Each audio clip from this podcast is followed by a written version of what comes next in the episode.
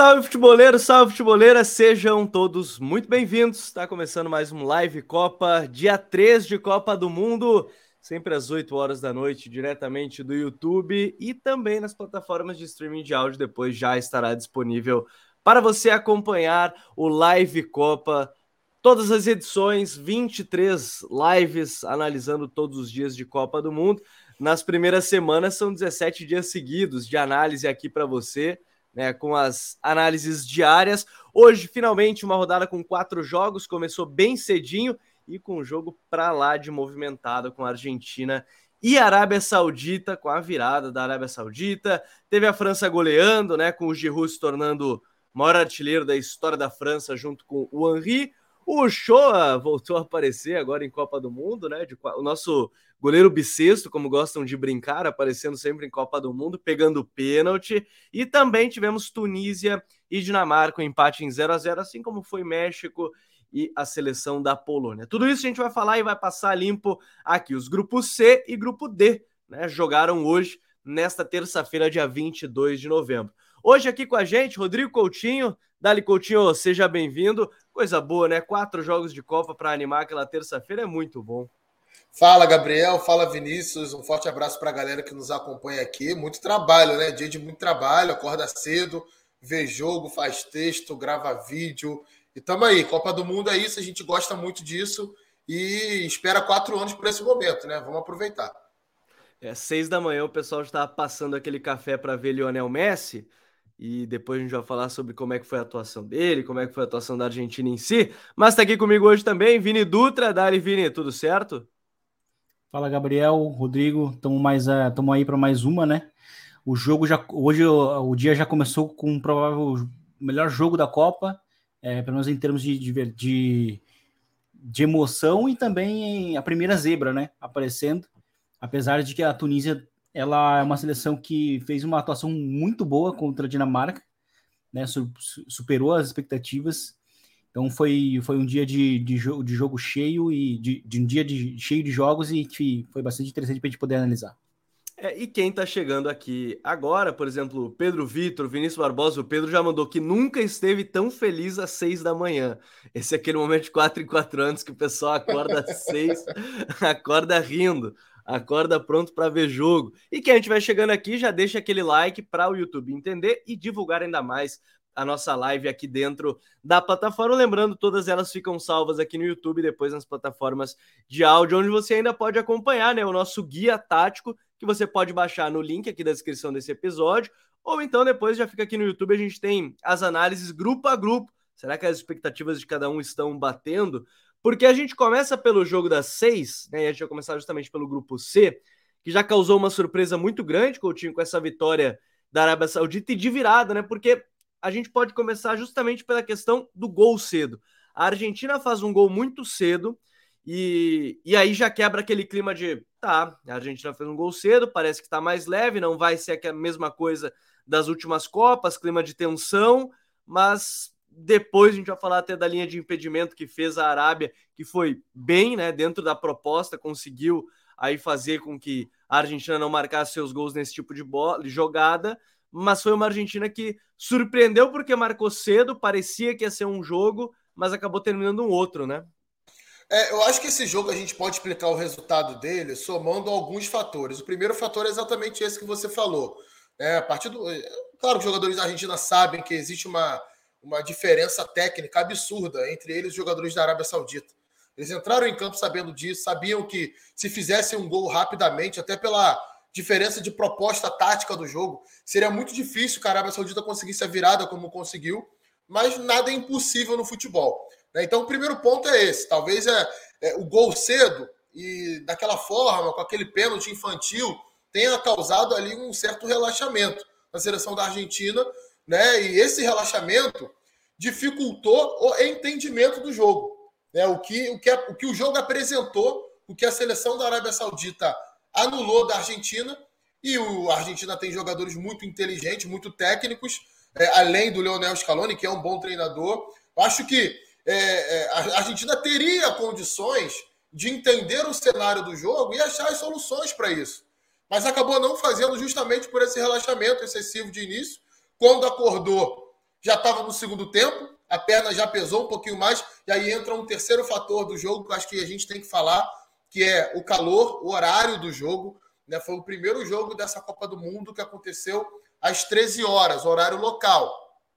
Uhum. Se eu não estou uhum. enganado, era 28 graus a temperatura do, de momento do jogo. Né? 28 graus é uma temperatura alta, é, dependendo do lugar do mundo que você esteja, dependendo da umidade que você esteja enfrentando.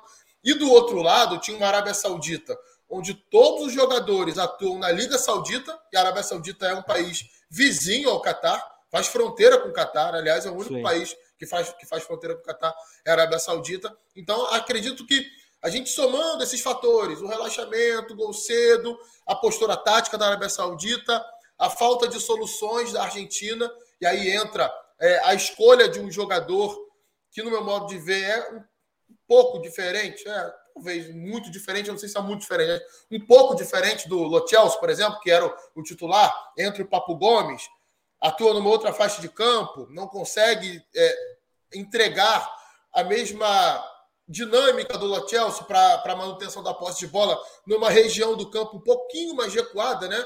Aquela região do campo ele, da zona de articulação que o Lochels funciona muito bem, meio que um, um meio termo entre o Depou e o Paredes para chegar no Messi. Então, Acho que isso é, afetou demais a seleção argentina. E quando acordou já estava 2 a 1 um, o mental já tinha ido para o Beleléu, né? E a Arábia Saudita inflamada, com muita torcida no estádio também, favorece. Então acho que o somatório dessas coisas é, é, é explica um pouquinho disso. Você quer que eu fale agora da, da questão da linha da Arábia Saudita ou vai, vai A gente pode falar daqui a pouquinho, até, Coutinho, tá. que eu vou botar. Ó, já vou deixar aqui de spoiler pro pessoal, que a gente vai colocar daqui a pouquinho, ó, como é que funcionou essa linha defensiva da Arábia Saudita. Porque antes disso, eu quero entrar num outro ponto que é justamente a escolha do Papu, Vini, porque a escolha do Papo Gomes e a própria escolha do Scaloni para o jogo foi de uma estrutura muito diferente do que a Argentina fez ao longo uhum. do ciclo, né, de conquistar a Copa América, de um time que tinha, teoricamente, ali, vamos lá, os três meio-campistas, né, Lochels, Paredes e, e o Depou, com o Messi mais enganche, atacante, de Maria e Lautaro. Para o jogo de hoje, apostou num Paredes ajudando na saída de bola com os dois zagueiros, Depou e, e, ali o Messi tentando circular, de Maria e Papu bem abertos, e o Lautaro nesse limite da linha, né? E aí você tinha o Depou um pouco ali nesse meio-campo junto com o Messi, mais ou menos assim. Só que o time não se encontrou, né? Não teve a mesma fluência, talvez, é, de, de, de, talvez a fluência do que a gente viu, né, em outros momentos. Eu acho que é uma junção de fatores, assim, é a mudança ela condicionou. É, a Argentina é uma seleção que ela é, é uma seleção muito mais moldada para para aproximar, né, para juntar passes e se aproximar do que atacar as costas, né? E, e a, fora que a escalação de hoje é uma, é uma escalação que não complementa o Messi também, com, considerando o contexto, né? De uma linha que de, uma, de um time que vai encurtar o campo é, defensivamente, né? Com a, com a, sua por mais que seja posicionado em bloco médio, mas a, a linha vai estar lá em cima, né? A última linha, né? De defesa. E, e, isso é necessário ter um jogador que rompa, né? E a Argentina não tem esse cara. os jogadores que seriam importantes, é, que seriam o, o Tuco Correia e o Angel Correia, né? É, seriam bem importantes nesse sentido. O Tuco acabou sendo cortado. E, e o Lautero não é exatamente esse cara, porque ele é um cara mais do desmarque curto ou mais também da, da própria aproximação e, e, e é um jogador também de jogador mais de perfil associativo. E a mudança condiciona, né? Porque o hora o Papu até estava circulando um pouco mais por dentro da comparação com o de, com, com o de Maria, mas grande parte do tempo ele também estava aberto. Né? E, e, o que faltou muito para a Argentina também foi o passe entre linhas, né? Um pouco mais de pausa e o passe entre linhas. Isso não teve, né? Então foi uma seleção que que teve esse problema, mas tem um outro ponto que aí olhando para o lado da, da, Arábia Saudita é porque assim, se a gente compara Irã, é, Catar e Arábia Saudita, são seleções que fizeram bons períodos de eliminatórias, né? O Catar, não, óbvio, não, não participou, mas fez uma boa Copa da Ásia, uma boa Copa América em 2019 e manteve a base, mas são seleções que estão basicamente no mesmo patamar.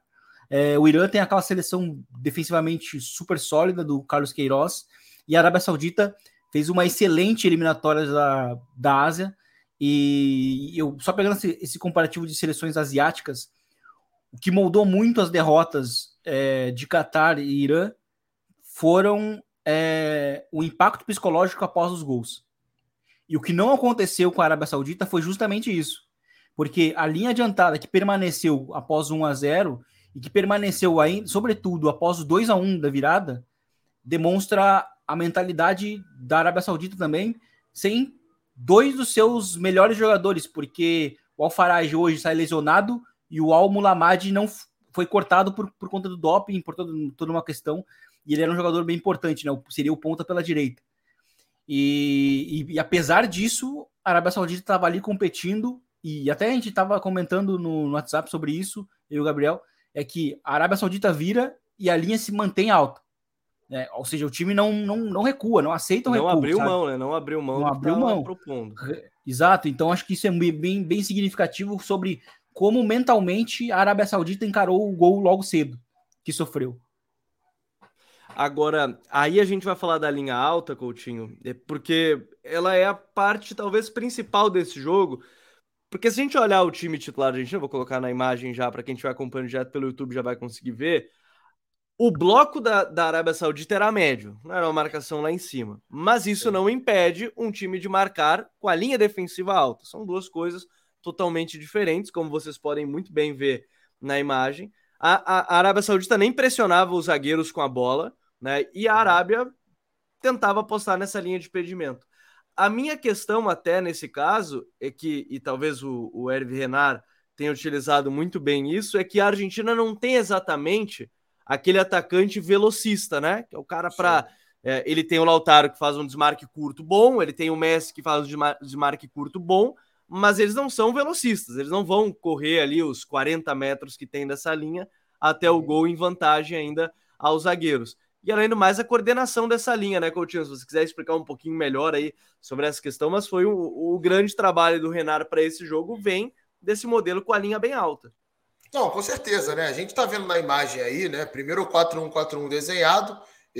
Acho que duas coisas importantes a gente observar é a distância entre o último homem, que é, se eu não me engano, é o quarto zagueiro, talvez seja o jogador um pouquinho mais atrás aí dessa linha, o zagueiro pela esquerda aqui, com o centroavante, né?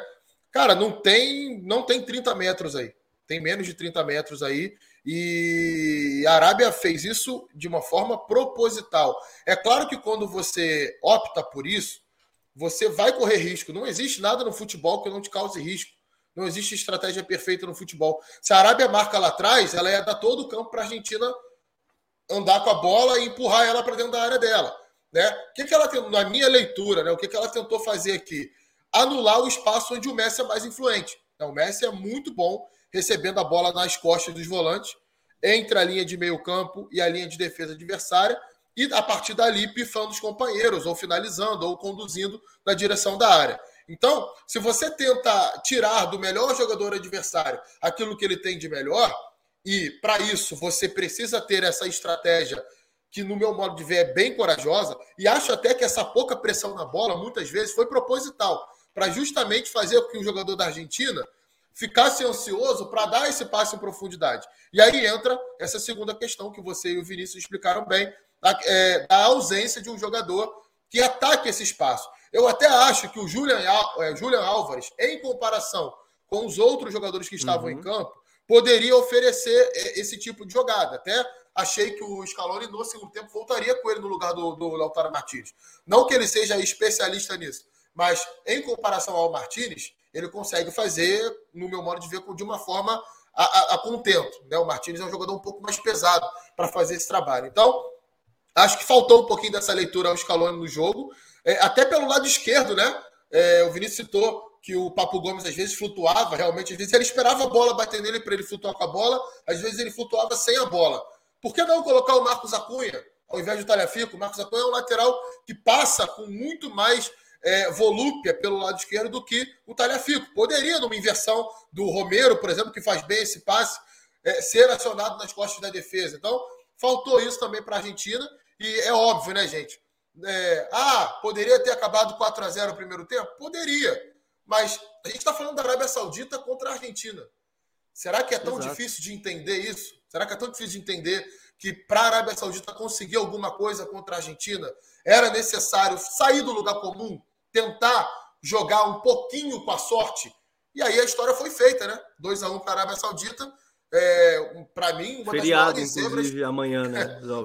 É. é feriado amanhã. Literalmente é feriado amanhã na Arábia Saudita. Pois é, e assim, para mim, uma das maiores zebras da história da Copa do Mundo. A distância técnica e histórica entre a Argentina e a Arábia Saudita é gigantesca.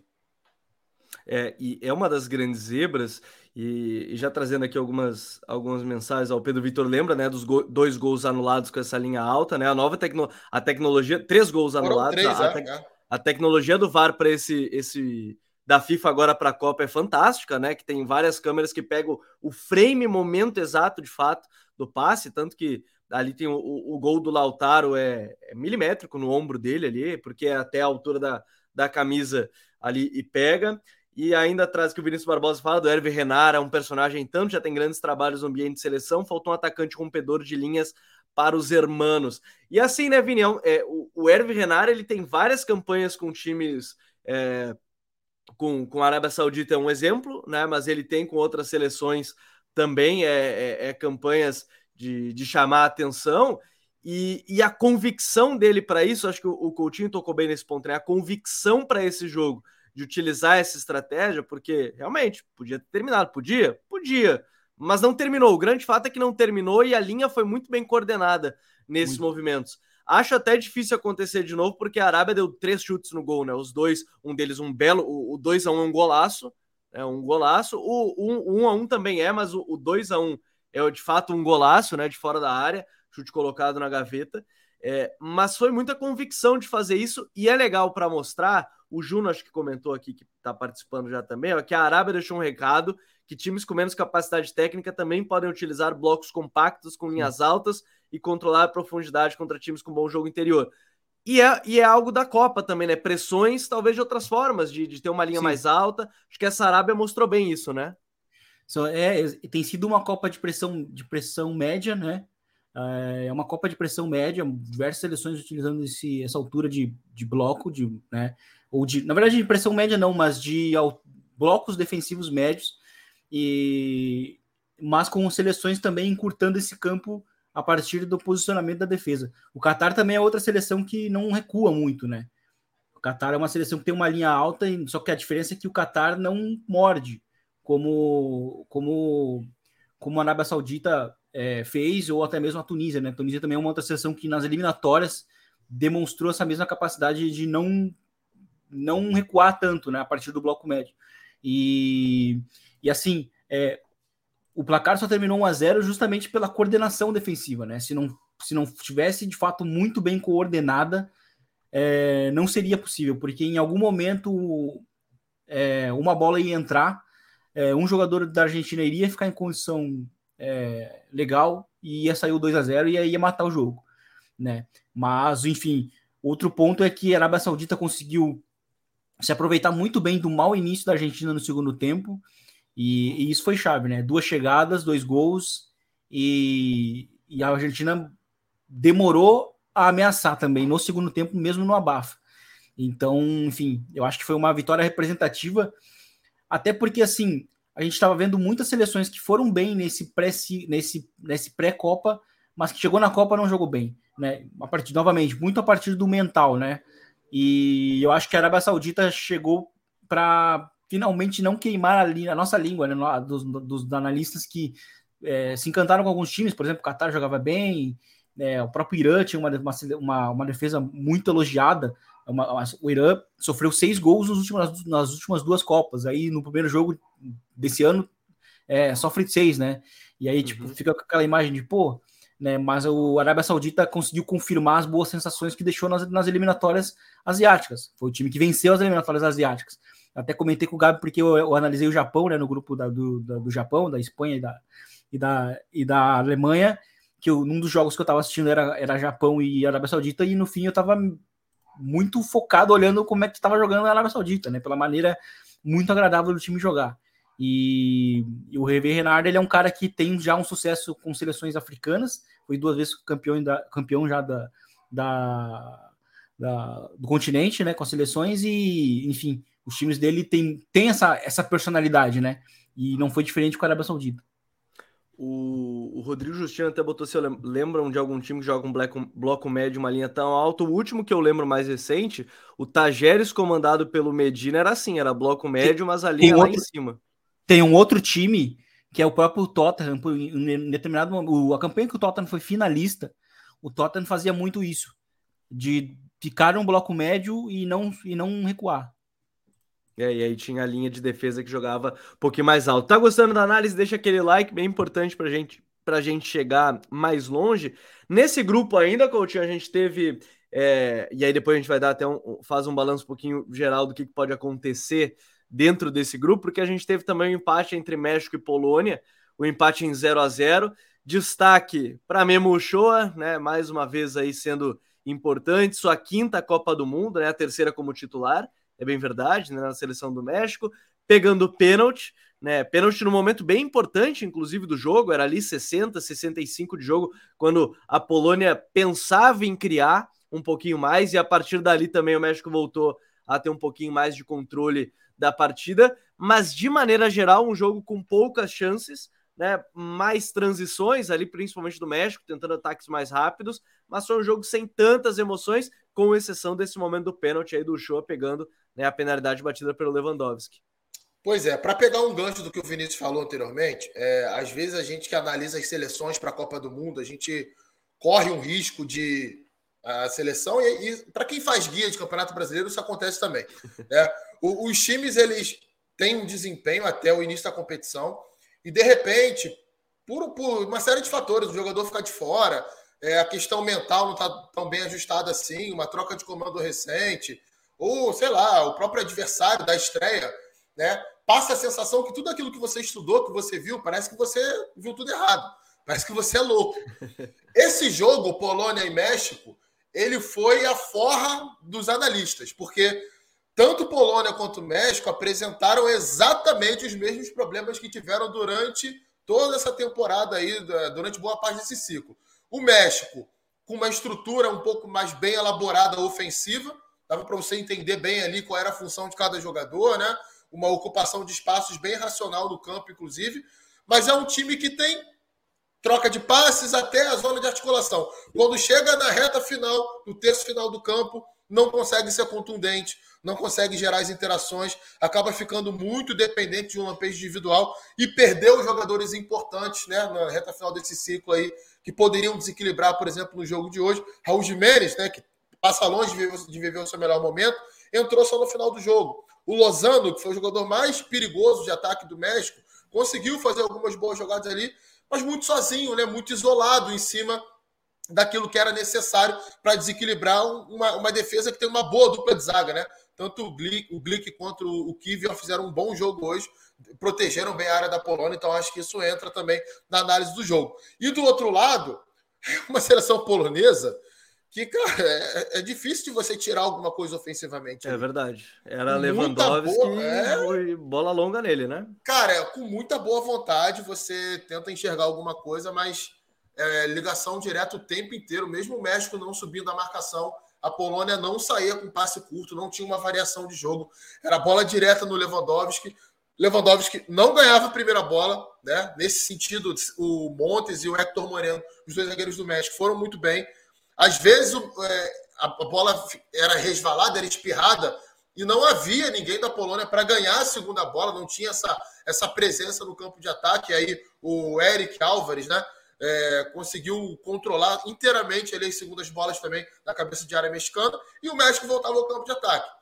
Em algum momento lá, o Lewandowski conseguiu ganhar um duelo, bum, sofreu o pênalti, e aí acaba perdendo o pênalti. Né? E aí entra para mim um ponto que é um bom debate sobre a carreira do Lewandowski.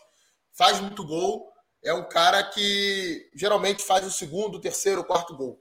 Né? O primeiro gol, o gol decisivo. Claro que a gente vai pegar a carreira dele, ele fez gols assim também. Mas a incidência... É que ele pós, eu acho que o grande ponto é o, é o pós-jogo do Bayern, do, do Borussia e Real Madrid, que ele faz os quatro gols naquelas quartas, eu acho, de, de Champions. Uhum. A partir dali ele passa a ter menos jogos desse, desse grande nível é, decidindo, né? É, e hoje foi mais uma, uma demonstração disso. Claro que só bate pênalti quem perde. Né? Eu nem acho que ele bateu o pênalti de forma ridícula, né? É, tem, tem mérito do, do, do Guilherme Ochoa também. Mas fica o registro, né? Um jogador que vai para o quarto jogo aí de Copa do Mundo, não conseguiu fazer, não conseguiu marcar gols. Claro que o problema não é só dele, joga num time que não, o, o, que não abastece em nada, né? É, se o Lewandowski fosse um carro na Polônia, ele ia andar na reserva sempre. Ele nunca ia andar com combustível de sobra ali, porque realmente é, ele, não consegue, ele não consegue ter oportunidades de gols aos montes.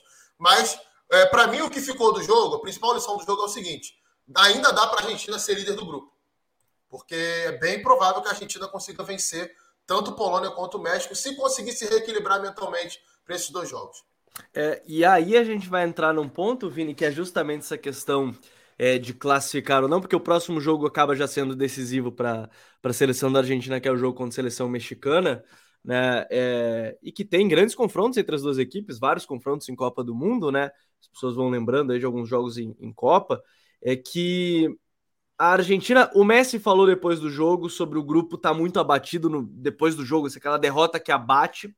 É, e aí a gente comentava, eu e você, depois do, do, jogo, que a gente falou assim: ah, tem um grande detalhe que foi a Argentina tava 36 jogos sem perder, e Sim. talvez esse, essa derrota seja aquela para ligar o sinal de ó, oh, acabou, não é 36 jogos mais, agora é a partir do zero, não tem mais essa invencibilidade e bola para frente.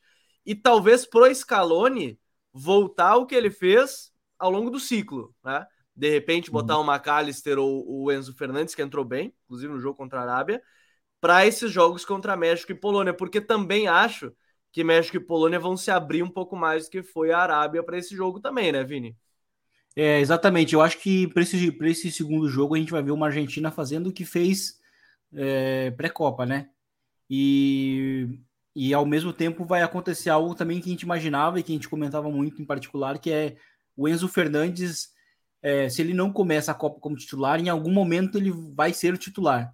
Eu acho que já para esse segundo jogo existe uma grande possibilidade. E, enfim, é, um outro ponto que, que é importante a gente destacar sobre essa derrota da Argentina é que os 36 jogos de invencibilidade caíram e, querendo ou não, isso é uma distração, né? Porque, pô, Tá 36 jogos sem perder. Aí não, não, não perde de novo. 37, 38. Quando vai perder? Né? Aí chega na. Aquela na... canção de eu não quero perder no mata-mata, mas quando é que vai perder? Exato, aí chega no mata-mata, porque quando não pode perder, perde, imagina. Então, assim, é uma distração, querendo ou não, o, o, a, sequência, a sequência invicta. Óbvio que nem, nem sempre é bom perder, mas neste caso tem esse lado positivo de que a distração saiu é, não é um fim do mundo, porque a, a, a Espanha de 2010, eu acho que chegou até com, com, com uma distração similar, perdeu logo na estreia e venceu a Copa.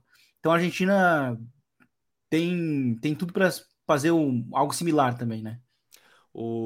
Para quem, go, quem gosta de, dessas memórias também, a própria Argentina de 90 e a de 86 também, né? ambas estrearam com derrota na Copa e a de 86 é mais icônica que o Bilardo falou que se eles fossem eliminados, logo na coletiva, foi uma coletiva bem tranquila do Bilardo, que ele foi questionado se, ah, o que você vai fazer se a Argentina for eliminada na fase de grupos? Ele falou que no avião de volta ele ia derrubar o piloto e ia jogar todo mundo no Oceano Atlântico. Foi bem tranquila, né? Foi isso que ele disse para os jogadores no vestiário depois da derrota em 86, e aí, no final das contas, a Argentina acabou campeã daquela Copa do jeito Bilardo é, de ser. Mas é um grupo, Coutinho, eu acho que você tocou num ponto interessante, é, e aí eu quero voltar a essa situação. É, Polônia e México, apesar de terem mais nome, em termos de desempenho, não tão assim. Em desempenho, a Arábia Saudita foi a melhor do grupo no momento. Mas se a gente olhar os próprios ciclos, não foram desempenhos que chamaram a atenção, brilharam os olhos de todo mundo das duas seleções, quando a gente olha agora para a Copa também, né?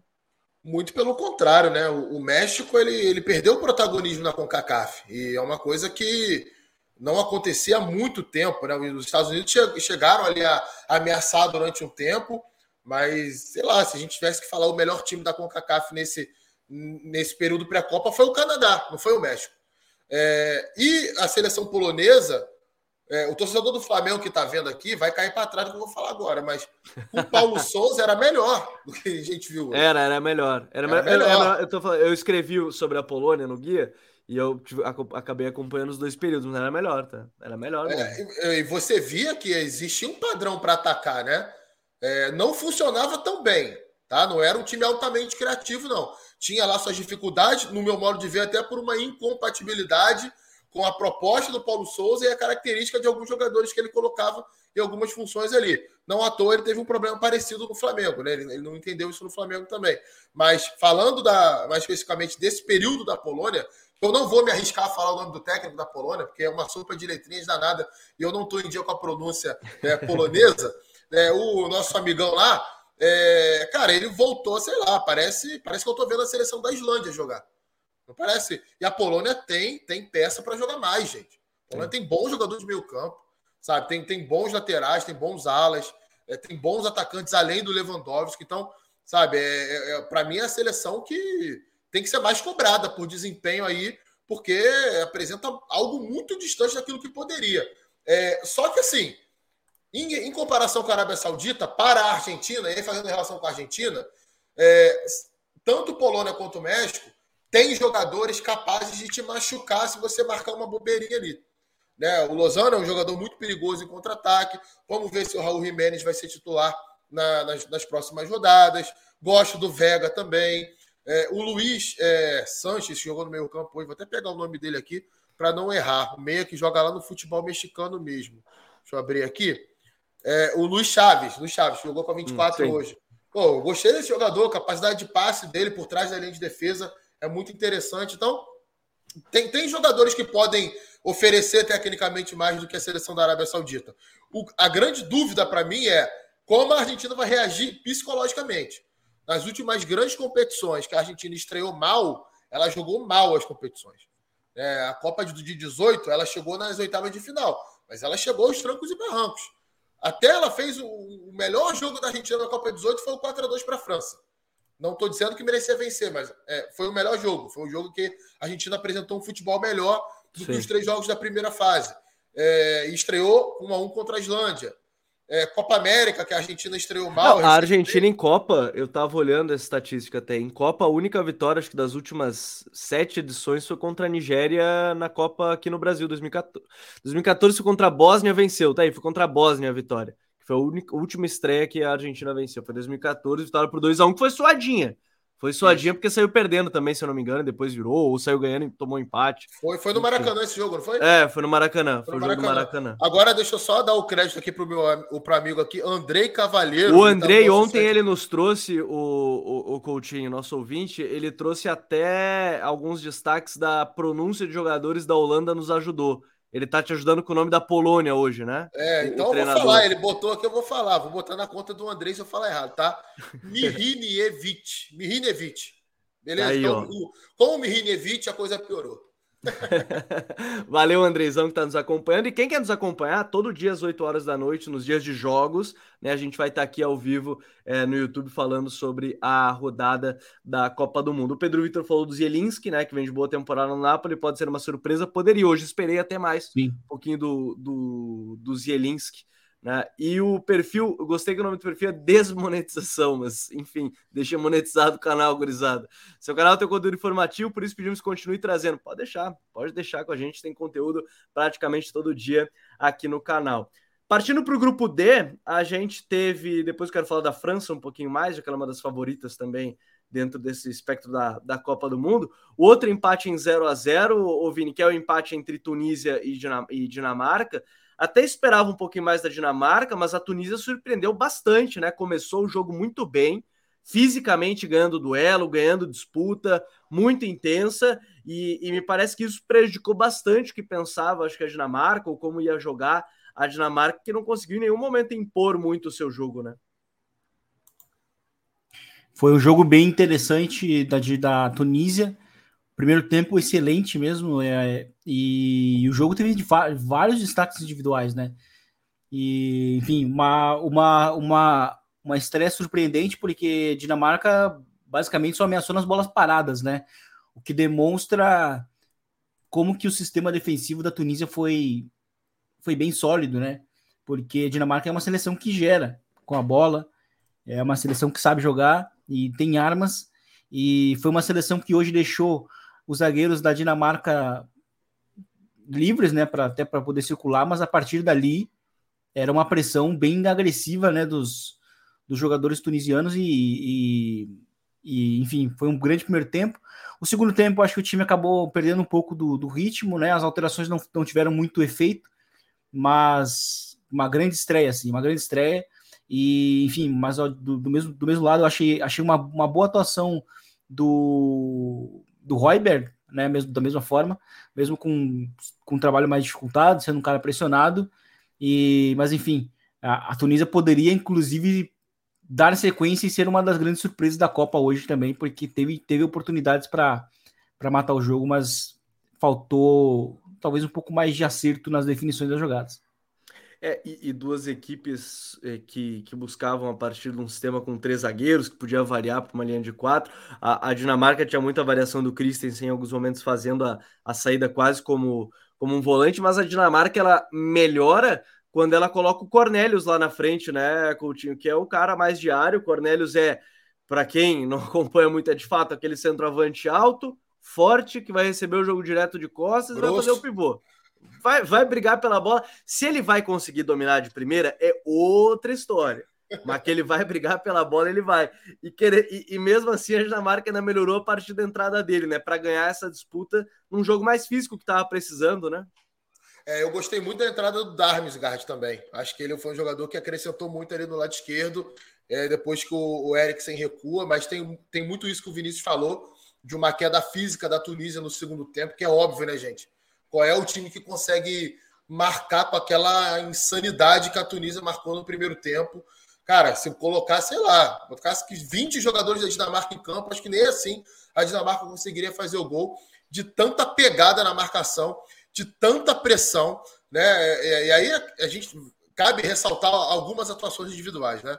No meu modo de ver, Skiri e o, e o, e o Laidoni no meio campo, jogadores que tomaram conta ali, pelo menos até os 30 do primeiro tempo, só dava eles ali, ganhando todos os duelos, uhum. anulando os jogadores. E o Ali Abid, né, que foi uma surpresa na ala esquerda da Tunísia e que botou o Skov Olsen no bolso, né, que é um jogador difícil de ser marcado, habilidoso, postura de marcação certinha, induzindo ele para a perna direita dele, para longe do gol.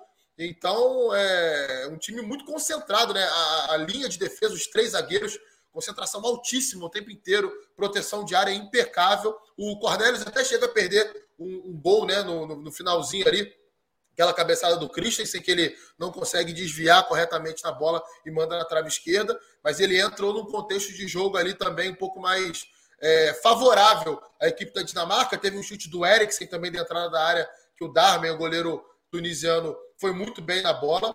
É, e se, se, a Tunísia tivesse um centroavante um pouquinho melhor, ela ganhava o jogo de hoje. Né? O G, G, G, Porque teve né? duas, no primeiro tempo teve pelo menos umas duas belas chances, né? Teve uma que o Gebelli saiu na cara do Casper Schmeichel, né? E tentou a cavadinha e errou o gol. Acho até que o impedimento seria marcado, porque ele estava um pouquinho à frente ali, mas ele erra aquele gol. É, teve uma do Laidoni também no segundo tempo, que ele puxa um contra-ataque, mas aí nitidamente faltou perna para continuar com a mesma pressão no lance. Enfim, uma pena, né? Uma pena porque seria uma história bem legal a gente ver a Tunísia vencer esse jogo. Nada contra a Dinamarca, pelo contrário, acho que é assim, uma boa seleção, uma seleção bem organizada. Mas como vocês falaram, hoje deixou bastante a desejar e vamos ver como é que vai ficar a situação da Dinamarca, né? Na próxima rodada, se eu não estou enganado, tem França e Dinamarca. E tem Tunísia e Austrália. Né? Posso até ver aqui se eu não estou errando isso. Eu já até... quero abrir aqui também para não, não. É isso mesmo. É, é isso, mesmo. né? Já é jogo decisivo, agora. né? É jogo é, que é para eliminação. Isso. Tunísia e Austrália, dia 26, que é sábado, 7 da manhã. Tunísia e Austrália. Então, ou seja, a Dinamarca ainda vai jogar depois ainda, joga uma da tarde. Vamos imaginar o seguinte cenário, que é bem provável de acontecer. A Tunísia vence a Austrália, vai a quatro pontos, e a França pega a Dinamarca. Tudo bem, a Dinamarca venceu a França duas vezes nessa temporada na, na, na Nations League. Não é impossível da Dinamarca vencer de novo arrancar um empate, mas hum. Se a Dinamarca perde esse jogo, a Dinamarca vai para a última rodada torcendo que a Tunísia perca, senão ela está eliminada. Ela vai ter que ganhar da Austrália, mas ela, se a Tunísia empata com a França num jogo de última rodada, onde muitas vezes o time que já está classificado poupa vários dos seus jogadores, e é bem. É, não é nenhum absurdo imaginar que a Tunísia possa empatar com a França na última rodada, a Dinamarca está fora. A gente está falando de uma seleção que chegou à Copa bem badalada. Então, é um grande feito para mim hoje esse empate da Tunísia pelo desempenho, por ter colocado uma pulguinha atrás, a, a, atrás da orelha da Dinamarca e por enfrentar a Austrália na próxima rodada. A Tunísia tem muito mais time que a Austrália. É, e, e, assim, né, Vini, a gente fala já, a gente pode já observando o que vai acontecer, porque tem esse jogo contra a seleção da França. A França hoje mostrou, é, primeiro, que o Giroud não é um atacante de, de se deixar de abrir na mão, ele quase fez um golaço de bike, inclusive, para a partida. Né, se ele faz, ia só coroar o, o jogo do Giroud. Mas assim, né, a gente fala de um jogo que pode ser decisivo porque a Dinamarca vinha encantando. A Dinamarca foi muito bem na Euro, né? Chegou nas semifinais da Euro passada, agora de 2020. Foi muito bem, vinha num ciclo muito bom, tem jogadores de qualidade, mas talvez, e como aconteceu com outras seleções nesses primeiros jogos, sentir a pressão da estreia. Algumas sentem de um jeito, outras sentem de outro.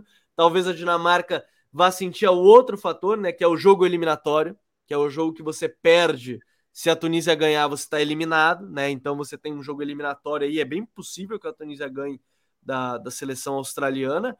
É que a seleção francesa, e até vale a informação, foi confirmado agora há pouco, o Lucas Hernandes rompeu o ligamento do, do joelho esquerdo, provavelmente está fora da temporada, inclusive, né? É, tá Lucas Hernandes? É, o Lucas Hernandes, né? É. Que saiu lesionado logo no gol, no gol, da Austrália, né? Ele saiu lesionado. Sim, sim, sim. É, mas é uma França que, mesmo cheio de lesão, é um time muito coeso, muito forte, né? É uma pena essa lesão, porque novamente o Lucas Hernandes estava jogando muito, sendo muito profundo na esquerda. É, no Bayern, ele tem sido o melhor zagueiro do Bayern jogando quando joga. E, e é uma pena que ele é um cara que tem, tem convivido com essas lesões, né? É uma pena mesmo. E, e hoje a França é uma seleção que que demonstrou no jogo de hoje como ela consegue ameaçar muitas vezes do nada a partir das, das acelerações do Osmane Dembélé e do, e do Mbappé. Simplesmente do nada, pelos lados do campo. Né? E isso foi o avassalador né, no jogo. Né? Enfim, e, e, e, um outro jogador que era muito importante nesse sentido era o próprio Lucas Hernandes. E vamos ver como é que, que a França vai conseguir jogar, né? É uma mudança bem, bem drástica. E é curioso porque assim, o Lucas Hernandes é um zagueiro que, na verdade, quando lateral, ele é bem ofensivo, né? O que é que vai de encontro a, a, muitos zagueiros que jogam de lateral, né? Ele é um lateral muito ofensivo, o que confunde as pessoas acharem que ele é um lateral, sendo que ele é um zagueiro, né? Ele foi. Ele, ele só joga de, de, lateral no, na seleção, né? Nos clubes ele sempre jogou de zagueiro. Ele, ele até jogou de, ele jogou de lateral pela primeira vez quando o Felipe Luiz teve uma temporada em que ele basicamente se lesionou no Atlético de Madrid. E, mas ele era um zagueiro, na verdade mesmo, e aí foi sendo utilizado ali na, na lateral, mas por emergência. E, mas enfim, acho que a França fez uma, fez uma atuação muito boa é, para uma, uma, uma seleção que.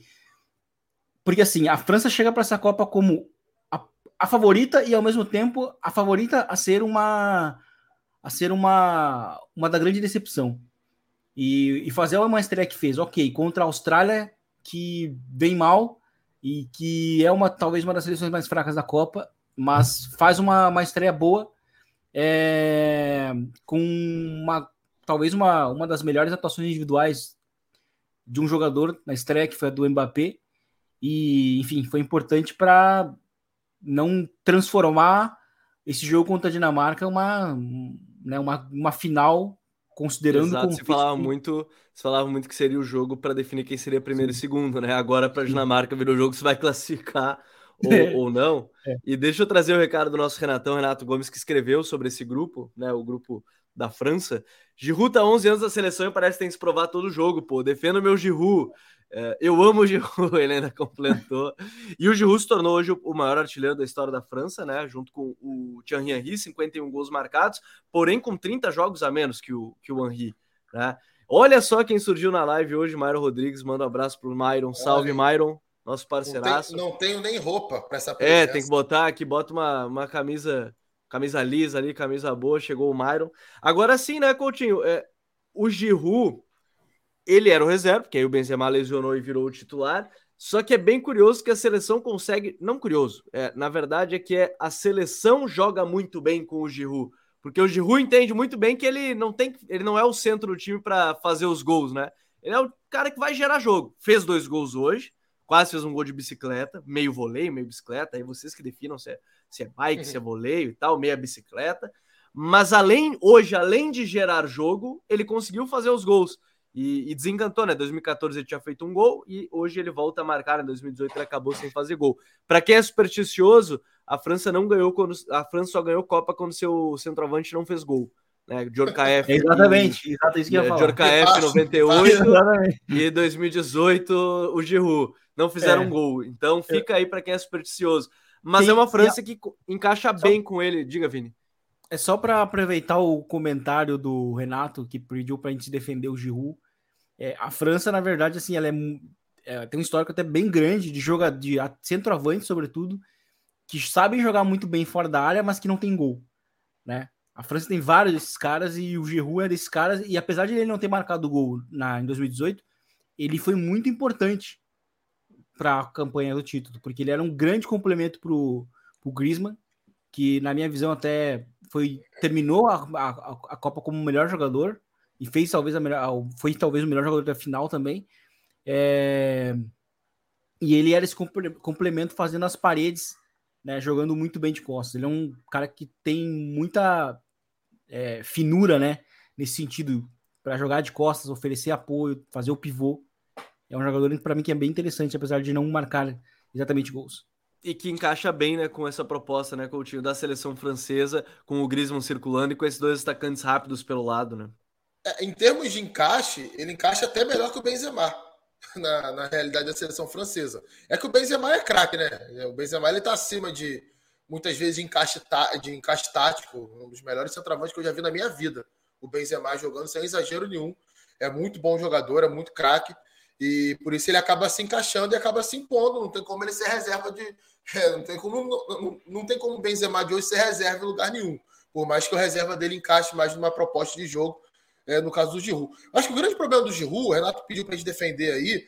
É, acho que, não sei se fora do Brasil isso acontece, não tem, não tem esse conhecimento, não tem esse, essa capacidade de avaliar.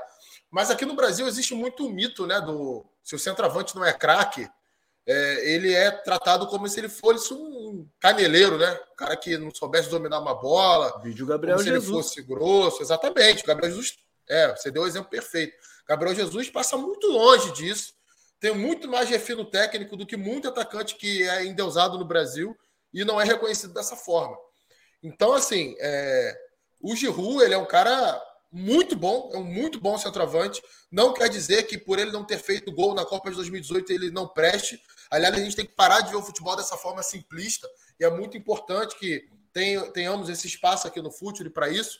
Não, não estou dizendo que não seja importante o centroavante fazer gol. É claro que é importante, mas não podemos avaliar um jogador somente por isso. Não, e, e assim, outra coisa, Coutinho, só abre um detalhe. Se for avaliar por gol, ele é o maior artilheiro da história da França.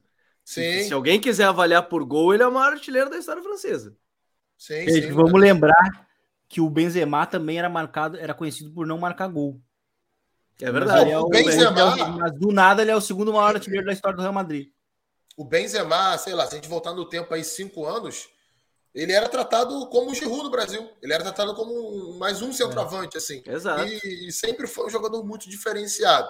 É, agora, é, isso posto, eu queria é, levantar uma, uma, uma lebre aqui para vocês, para a galera do chat. Eu fiquei muito desconfiado daquele início de jogo da França. Eu, sinceramente, não estou tão convencido assim que, que a França mostrou tanta força. Acho que é, é claro que ela conseguiu se, se, recuperar. Ofensivamente, desde o início, eu gostei da França, mesmo não, não criando tanto no início. Acho que foi um time organizado, um ritmo forte com a bola. Melhorou muito depois da entrada do Theo Hernandes, sobretudo para liberar um pouquinho mais o Mbappé de ficar preso só ali pelo flanco esquerdo bem aberto. As entradas dele em diagonal melhoraram bastante, as variações por ali junto com o Rabiot. É, o Tchouameni, gostei muito do jogo dele, na distribuição de passes, né, na, na, no critério que ele teve, de onde ele ia é, encaminhar as jogadas. O Dembélé fez um belo jogo, desequilibrando muitas vezes pelo lado direito, mas defensivamente, eu acho que a França deu muito espaço, deu muita chance de ataque a uma equipe que é muito limitada tecnicamente. A gente pega alguns jogadores da Austrália, tem dificuldade de dominar a bola, dificuldade de fazer o básico, né? de, de, de direcionar o corpo, de ter um domínio orientado mínimo ali. E esse time teve três chances claras de gol no primeiro tempo contra a França. Poderia ter feito três gols numa equipe como a França no primeiro tempo. Então, assim, é, eu quero ver com mais calma, é, num comparativo com a Inglaterra, por exemplo. É claro que as duas enfrentaram seleções muito inferiores tecnicamente. Né? Não é parâmetro para a gente dizer. Mas no comparativo com a Inglaterra, eu acho que a Inglaterra fez um jogo muito mais sólido. Foi um jogo muito mais seguro do que a França. A França impressiona pela qualidade técnica dos seus jogadores. Né? O que o Mbappé fez com, o lateral direito, com o Atkinson, né? o lateral direito da, da Austrália, deu pena, né? Parecia que era um profissional quando, contra um garoto do Sub-13.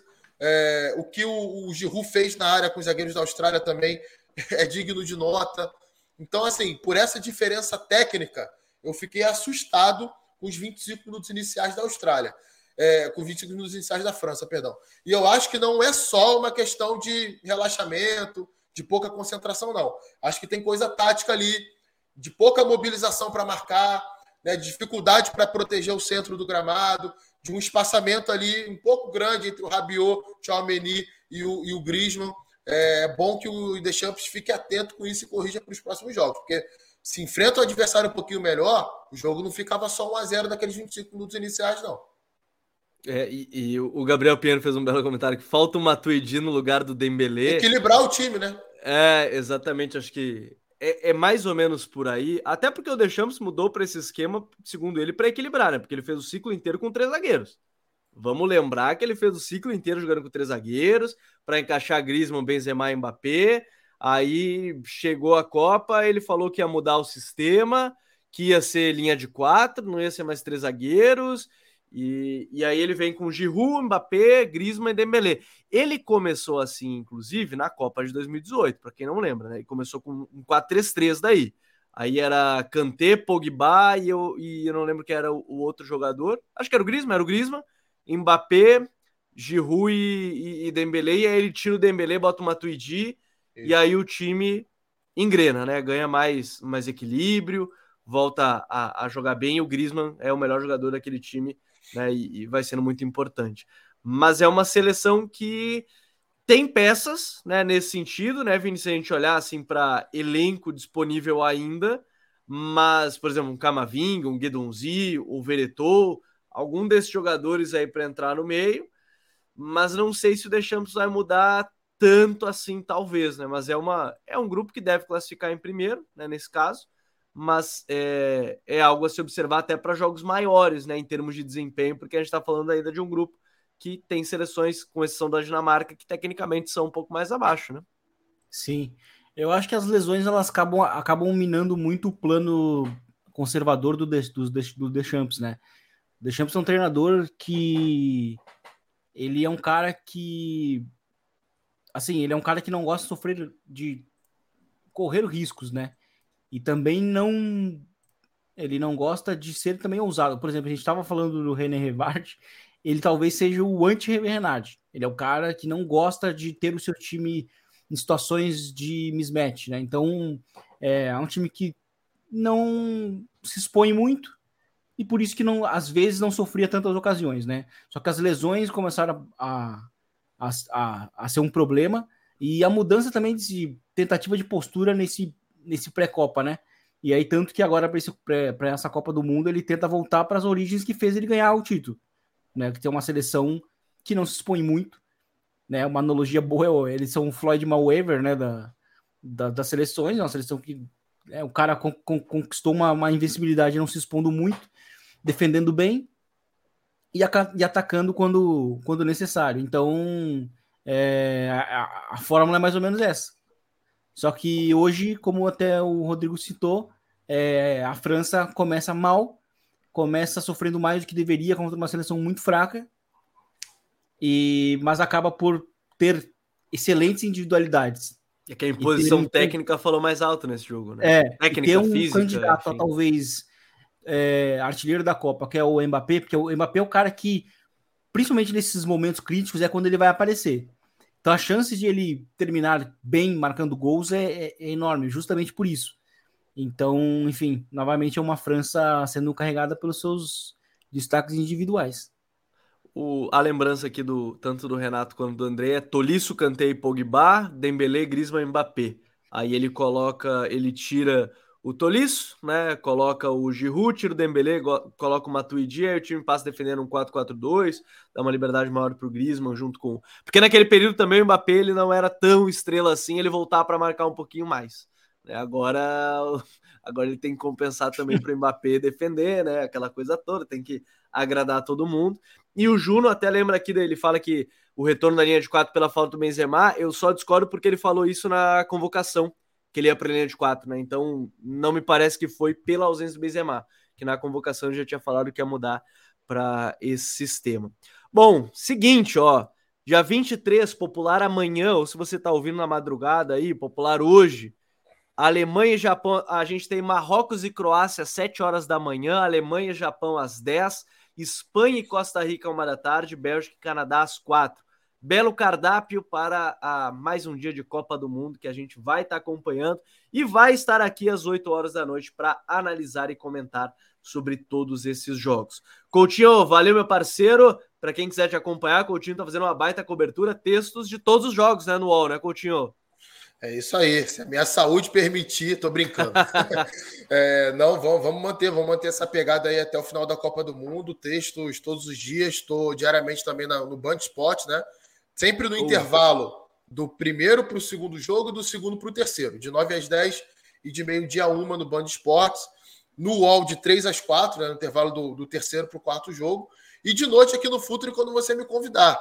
Né? Já conversei com a minha esposa aqui, não vai me expulsar de casa, não, ela vai entender. Pô, eu acho que a é Copa é aqui, de todos nós estamos aqui, eu, o Vini, o Coutinho, foi esse primeiro faço, ó. 30 dias que vai ser difícil conversar, se comunicar, é. vai ser mais difícil. É, a gente se ajeita, né, Coutinho? É, a gente se ajeita, a gente se ajeita. A gente vai, vai, vai adequando as coisinhas aqui, mas é isso, né? A gente ama o futebol. Eu estava até conversando com ela aqui antes de começar o programa. Falei, cara, tô cansado, tô cansado. Não vejo a hora de tomar banho, deitar na cama, ver uma televisão, dormir.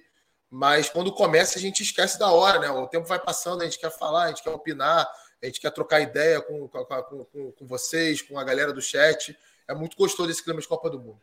É, então te, estejam anotados aí no seu horário, 8 horas da noite, a gente vai estar aqui todos os dias de jogos. As primeiras semanas, lembrando, né, são 17 dias seguidos com partida da Copa do Mundo. Vini, valeu, meu parceiro.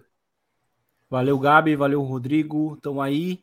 Amanhã é jogo bom, né? Eu, eu, gosto muito desse grupo que tem Croácia, Marrocos, Bélgica e Canadá, porque é o grupo que é um grupo de nível médio ali que todos gostam de jogar com a bola, né? O Canadá talvez seja o time da ser um pouco mais vertical, mas Marrocos com a mudança de técnico, né? Regragre assumiu logo de última hora, mudou bastante o estilo do time, né? E é um time bem específico nas saídas de tiro de meta.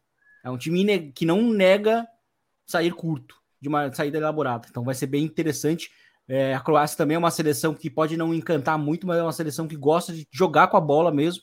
E é outra seleção que tem uma saída sustentada, porque tem peças muito boas para sair jogando, né? Modric, Brozovic, enfim.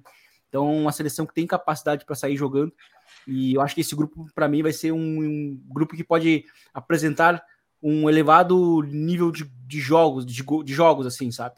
Eu acho que pode é, ser interessante e coisa boa que a gente vai poder analisar todos os jogos bem direitinho por aqui, porque os dois grupos, né, acontecem cada um os dois jogos já nessa quarta-feira. Então, grande abraço para todo mundo. Deixem aquele like, anotem na agenda, 8 horas da noite, todos os dias aqui de jogo. A gente vai estar ao vivo no Futuro e depois nas principais plataformas de streaming de áudio. Um grande abraço para todo mundo. Valeu e até a próxima. Tchau.